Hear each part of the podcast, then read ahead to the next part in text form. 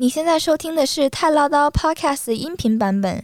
如果你想要看到视频版本，请上网搜索设计师 Sky 的慢生活频道。Sky 英文拼音 S K Y，慢生活的慢是曼谷的慢。再说一次，设计师 Sky 的慢生活，欢迎你收看。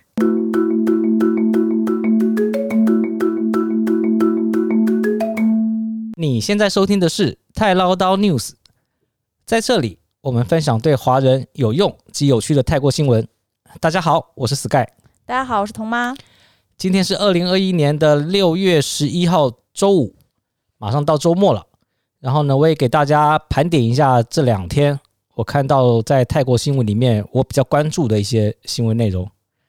就是随着大家开始六月七号开始大面积打疫苗之后，就发生了一些因为疫苗的死亡的事件。嗯，我觉得这个是让我很关注的一个事，因为我还没打呢。我我实在是非常关注这个事情。现在呢，泰国卫生部呢公布，就是有二十八个人接种疫苗后死亡，但是呢，目前经过调查，其中的十二人实际死亡与疫苗无关。哇，好绕口啊！你对这个有什么看法呢？我我今天早上刷了一个新闻，也是，就是说。说死了死了十几个，然后经过调查之后都是与疫苗无关。哦，对，因为他刚这个讲嘛，二十八个嘛，有十二个是跟疫苗无关。目前呢，来来说了。对，所以就是，嗯，是我们就是完全相信这个调查的结果呢，还是说你对吧？你对这个东西有质疑，但是你也不知道有有没有可能被公平的对待。反正死人不会讲话。哦，对。这这个事情为什么这两天的新闻呢？我觉得很重要，就是因为在这两天也是有一个泰国的女孩子在接种了 AZ 疫苗之后，当天晚上就死亡了。然后他们现在还不确定这个她的死亡原因是不是跟疫苗有关系。然后反正呢，她就是说这名妇人四十六岁了，跟我一样大。然后呢，她接种了 AZ 疫苗之后呢，出现了头痛。和疲累的状态，然后呢，他吃了治疗头痛药之后呢，当天晚上就死亡了。然后官方就说：“你不能吃那个药，你吃那个药就是让它有副作用，对不对？”也没有说，他现在只是说，呃，泰国卫生部的意思是说，如果你打完疫苗之后呢，你感觉身体不适，不要等，就直接去医院。哦，因为这个人他是他是头痛，哦、他都觉得哦，可能头痛，对，他就吃了头痛药啊，哦、那也有可能这个会引发。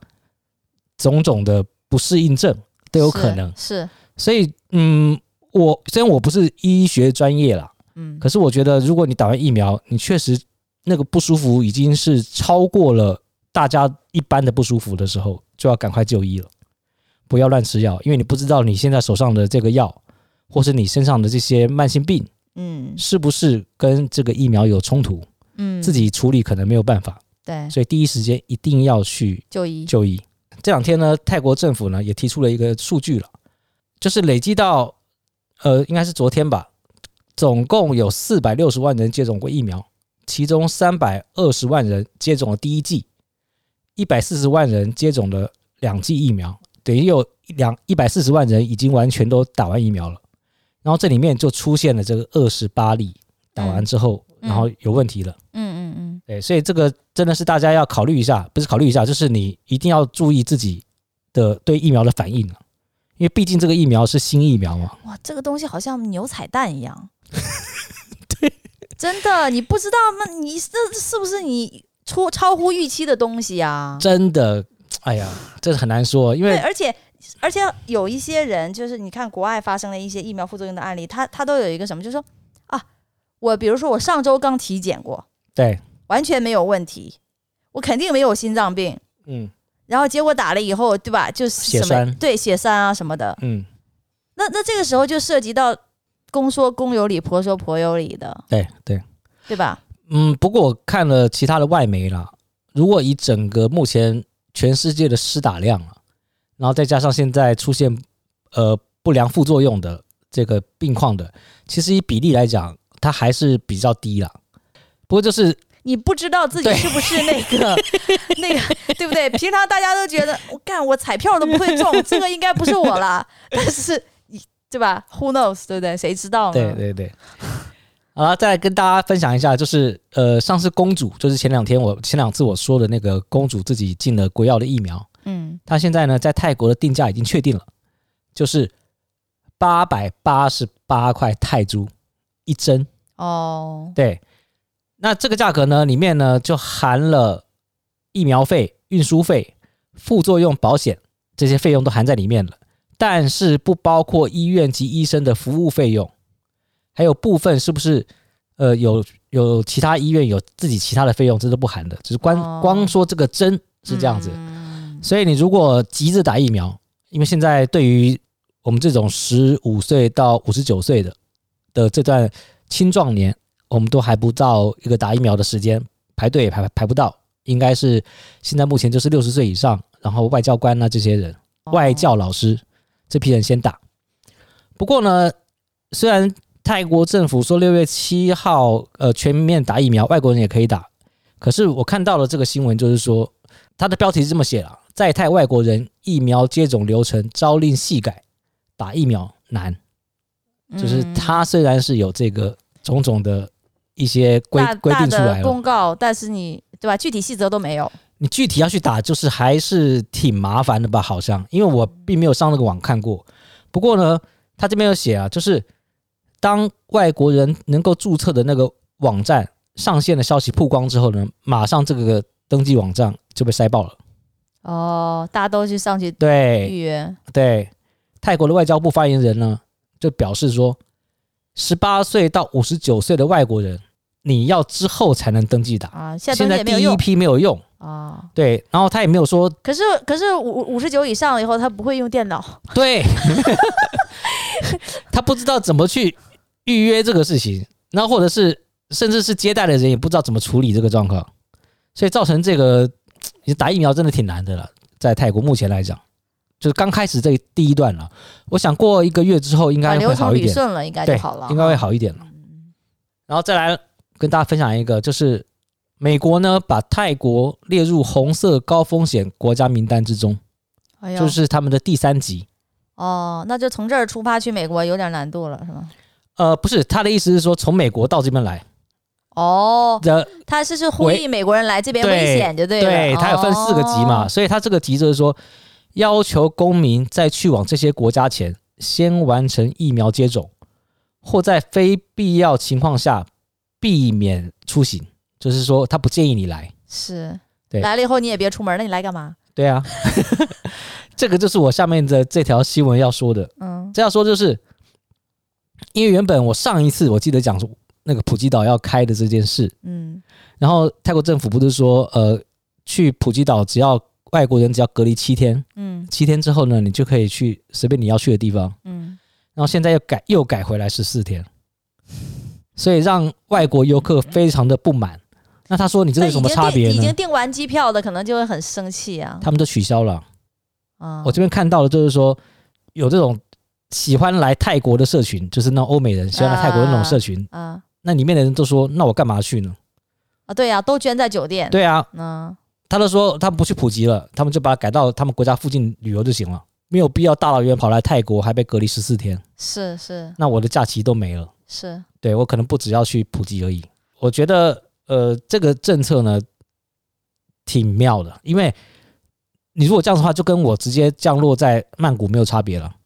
我曼谷也是隔离十四天啊，那怎么叫沙盒计划？怎么叫开放呢？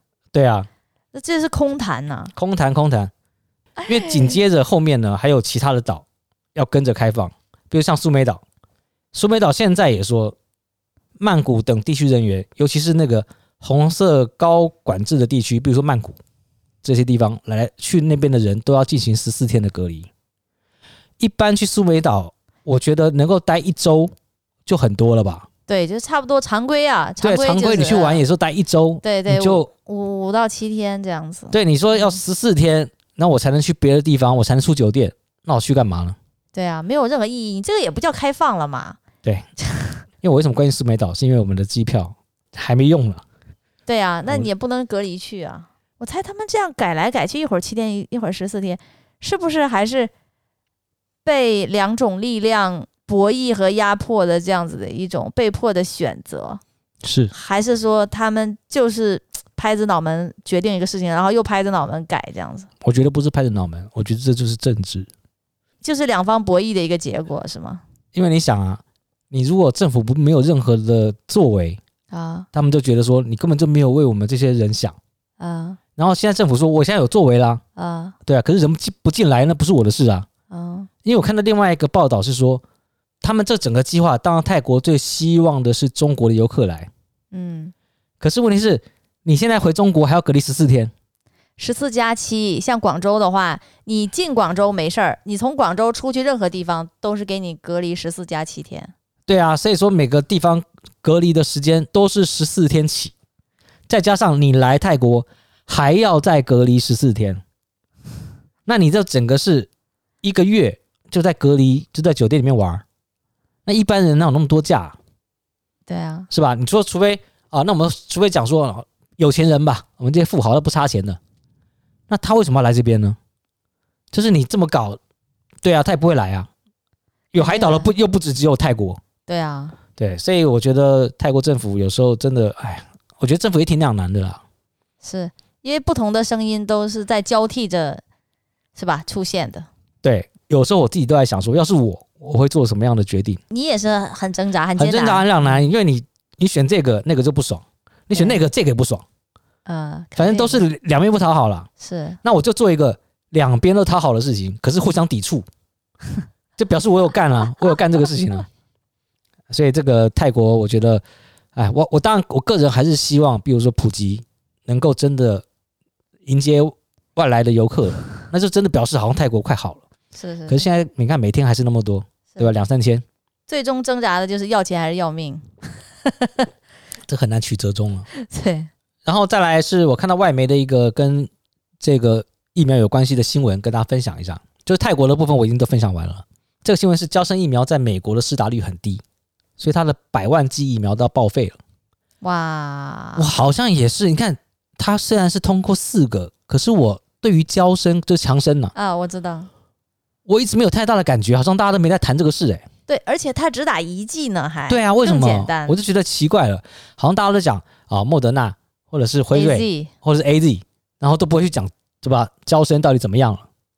所以现在这个娇生这个疫苗就没有人要打。可是我在想，是不是因为也是因为之前有医疗医疗事故了？不是医疗事故，就是强生的那个对有血栓的疑虑嘛？对啊，有些地方就暂时停止接种。是。那这个，哎，这我是觉得挺浪费的。当然，你有血栓的疑虑，还是会会会挺害怕的。对啊，那你肯定啊。哪一个疫苗没有了？我们现在还是很多疫苗会出事啊。它当然只是几率有多少疫？疫苗也没有百分之百保证你不得呀。对啊，是吧？对啊。OK，基本上有用的新闻，我觉得我已经分享完了。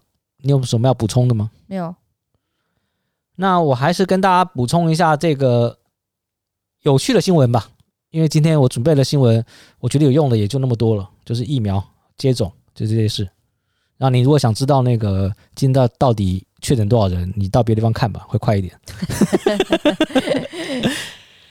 在美国呢，有一个三十岁的妈妈，为了要实验一下到底学校安不安全，所以她就假扮了自己的十三岁的女儿。去上学了，结果呢，一整天呢，到了第七节课才被发现。他宣称呢，他自己这么做呢，是为了提高校园的安全。所以呢，他把自己呢染了头发，并且用皮肤晒黑剂扮成十三岁的女儿入校。学校呢只询问他身份证号码，然后并确认他登录后，就放他进学校了。那他的意思是说，如果有人这么做，身上带着枪呢？也没有搜身，也没有干嘛的，对吧？因为现在美国人真的挺害怕的。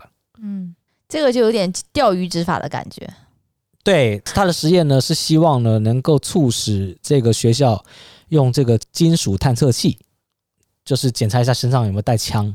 哦。因为如果按照他的这个想法也没有错了。如果我真的要干什么事，我伪装一下，是，然后我进去也没人会拦我，对吧？然后我身上带着枪。可是呢，他因为他这件事情呢是违反了法律。所以呢，他还是被这个抓监狱关，抓监狱关啊！真的？可是我觉得应该关不长了，但是说他当天以这个七千九百零八块美金交保嘛。这七节课上了一节课一千美金，对，对，一节课一千美金。对，不过他就是证明了这个学校其实是不安全的。再来一个呢，跟大家分享一个有趣的新闻，是日本的新闻。日本的那个资料安全公司，它曝光了就是最烂的密码排行，就是我们常常用的在网络上的平台上用的密码。它是针对日本人来调查了，日本人最常用的那个密码调查，然后前十名，然后呢，其中呢。冠军是多少？你猜？冠军生日呗，那就是是吧？什么意思呀？什么叫冠军啊？对，就是说，就是说，就是说，大家用最烂的密码的第一名，那就是生日最多的啊？生日啊？呃，不是，一二三四五六，是不是戳中了很多人？我有，但是极少数这样子，除非那个是根本就不 care 的一个一个东西，你才会这样子。对，所以这是一二三四五六是第一名。这个一二三四五六呢，也荣登了这个有一个很有名的，哎，你你也是用这个吗？一个 VPN 的服务商，NotePass 哦，你是不是也是用那个？对对对，NotePass。我们这样是给他做广告？No No，我没有用。然后他说，去年最烂的密码的冠军也是这个一二三四五六哦，大家在 VPN 上面设的一一二三四五六。他说，因为有超过两百五十万人都用这个一二三四五六。太烂了。那你知道位于第二名亚军的是什么密码吗？你能猜得到吗？就几个八是吧？六个八，八个八吗？那是我用的。他的那个位居亚军的就是叫 password，就是这几个单字啊！真的？对，天呐！对，他说这是日本的，哦日本的第二名。他说因为呢，很多网站呢，通常都要求八位的数字。哦，刚好八位，对，，password 刚好是八位。嗯，然后这组密码呢，除了日本是第二名之外，在这个刚刚讲的 NotePass 是最烂的密码的第四名，有超过三十六万人用。第三名你猜？零零零吧，一一一啊。嗯，好吧，你想都是我的。那什么？是 A S D F G H J K。听起来很没有逻辑，对不对？我告诉你，这个密码为什么会会变得是很第三名，很多人用了，因为呢，这是第二行的键盘由左至右的按钮啊，就是他只要按一六就行了，就是这个，就第三名。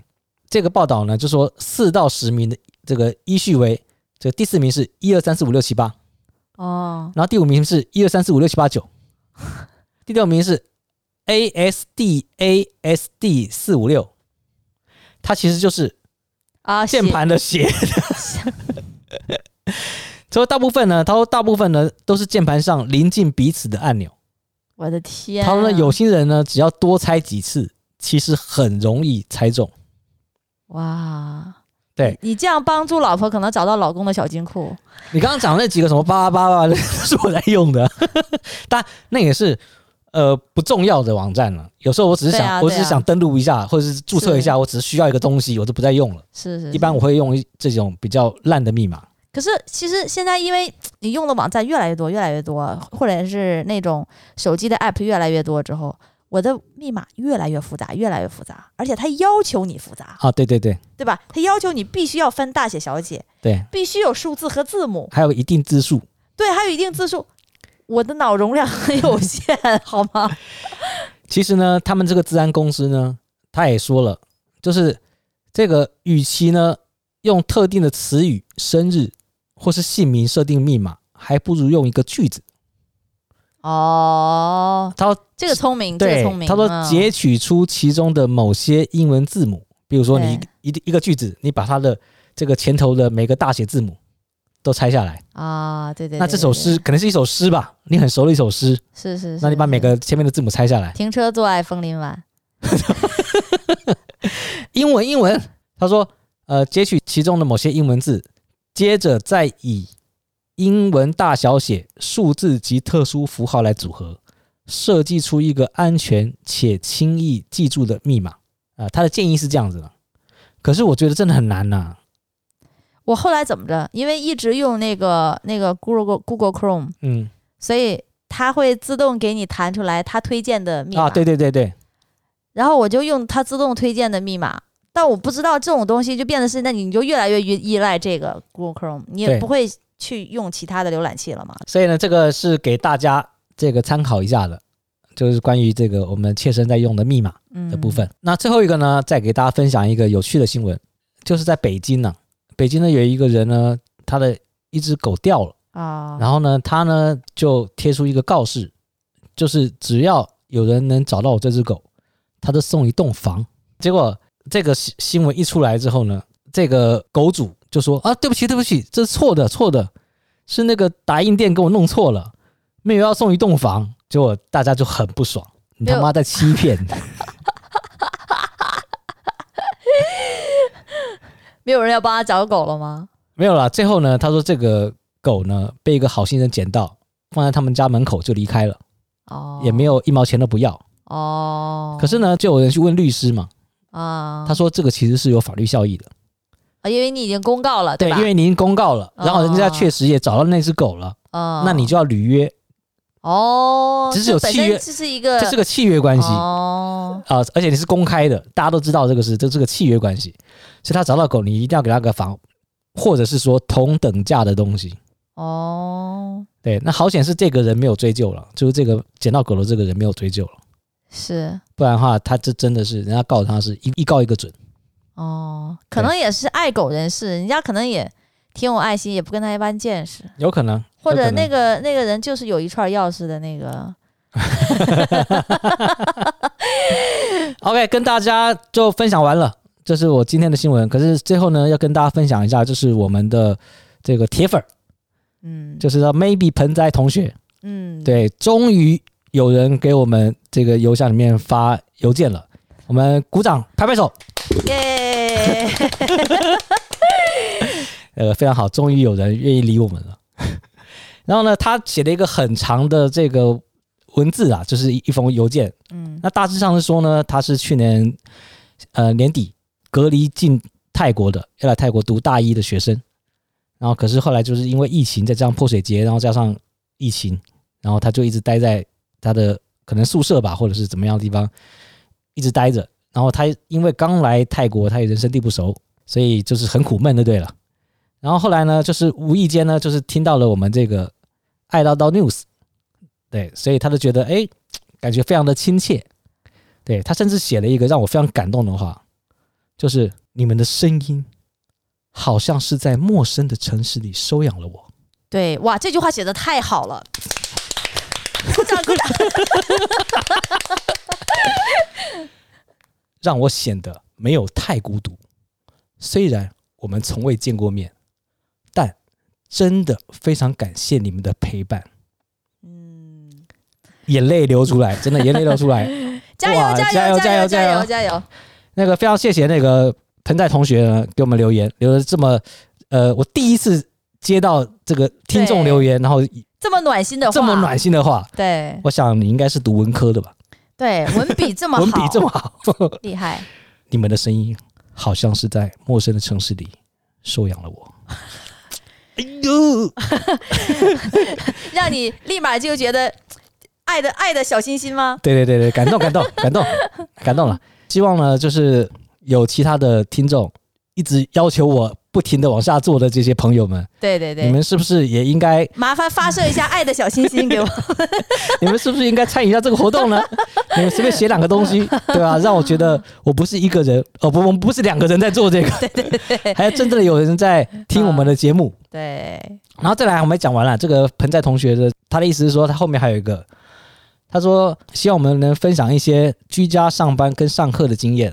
然后有什么仪式感，或是道具，或者方法，能够把生活跟工作切割开呢？关于这个呢，非常的这个不好意思的跟那个 跟彭在同学跟盆栽同学说，呃，刚刚呢在录之前呢，我女儿才说呢，就是你们只有在这个录音的时候呢，才会把衣服穿起来。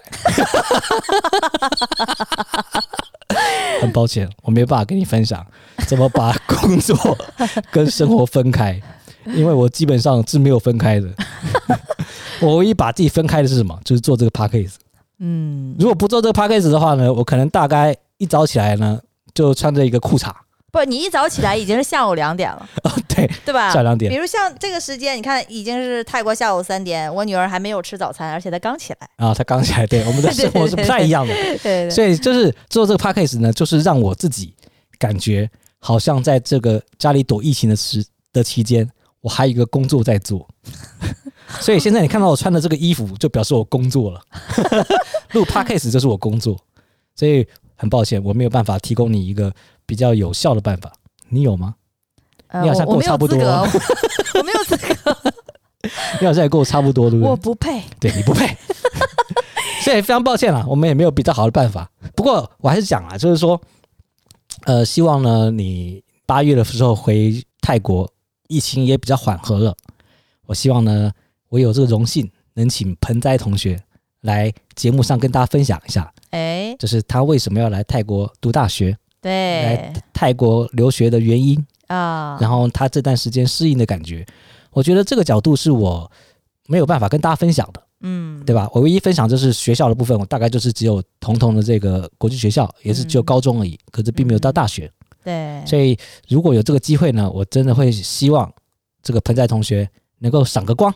对，来我们太唠叨跟大家分享一下，然后也非常非常非常的感谢这个你寄信过来，然后我也非常希望我们这些呃听众朋友能给我们写写信打打气，对对对，然后分享一下一些事情，对对，OK，爱的小心心发射，啊，啊，那今天分享到这了，好，谢谢大家，啊，拜拜，拜拜。